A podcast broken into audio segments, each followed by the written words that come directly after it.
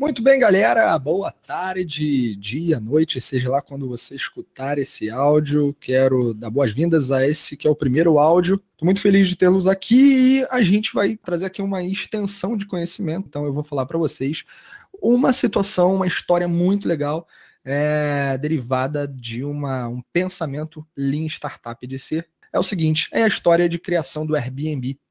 Alguns anos antes do Airbnb se tornar o que ele é, ele era chamado de Airbed and Breakfast, ou seja, era um lugar onde as pessoas simplesmente, pelo seu próprio nome, tinha lá na sua origem, só precisa de um lugar para dormir e tomar um café da manhã, e o resto não precisa se preocupar. Então, o que, que aconteceu? Como é que isso surgiu? Ali em São Francisco, ah, alguns anos atrás, dois amigos moravam juntos e eles compartilhavam um apartamento e eles estavam sem grana, estavam duros e eles não tinham nem grana para pagar o aluguel.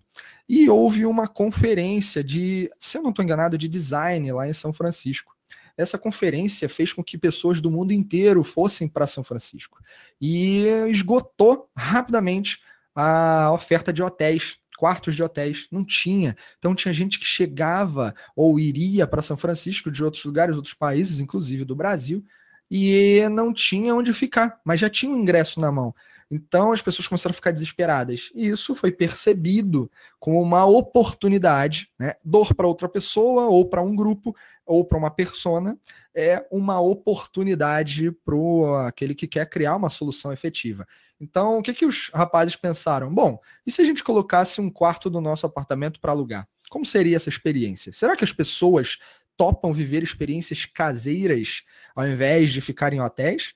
Será que essa foi a hipótese, né? E eles pensaram em como criar isso sem criar um aplicativo, sem criar um site, sem criar uma mega plataforma. Eles não tinham tempo e lembra que eu falei aqui no início, não tinham dinheiro. Então o que, que eles pensaram? Vamos criar alguma coisa na internet, colocar um, um anúncio na internet dizendo que nosso apartamento está com quarto para alugar. Então vamos ver se a galera vai topar. E eles rapidamente tiveram pessoas entrando em contato ali, ligando para eles e agendando ficar no quarto. E, por consequência, depois eles alugaram um apartamento inteiro e tiveram que alugar ou arrumar outro lugar para ficar. Mas eles validaram a hipótese. E esse foi o MVP do Airbnb. O MVP é um conceito mínimo viable product, menor produto viável, focado em entender se a tua hipótese de solução para de pé ou não. Não é para entrar, sair desenvolvendo tudo de uma vez, mas é aquela visão do Eric Ries que trouxe para a gente o motor da GE. Qual é a menor versão que a gente pode ter? No caso dele, é como podemos fazer esse motor que leva anos para construir, mas levá-lo à construção em seis meses. Como é que a gente pode isso de pé mais rápido? Então, no caso deles, tinha muita certeza de que aquilo ali era algo a nível de engenharia que fazia muito sentido. Mas e quando você tem hipóteses de coisas nunca antes vistas? Você não pode sair fazendo, você tem que experimentar. Feito é melhor que perfeito. Valeu, galera!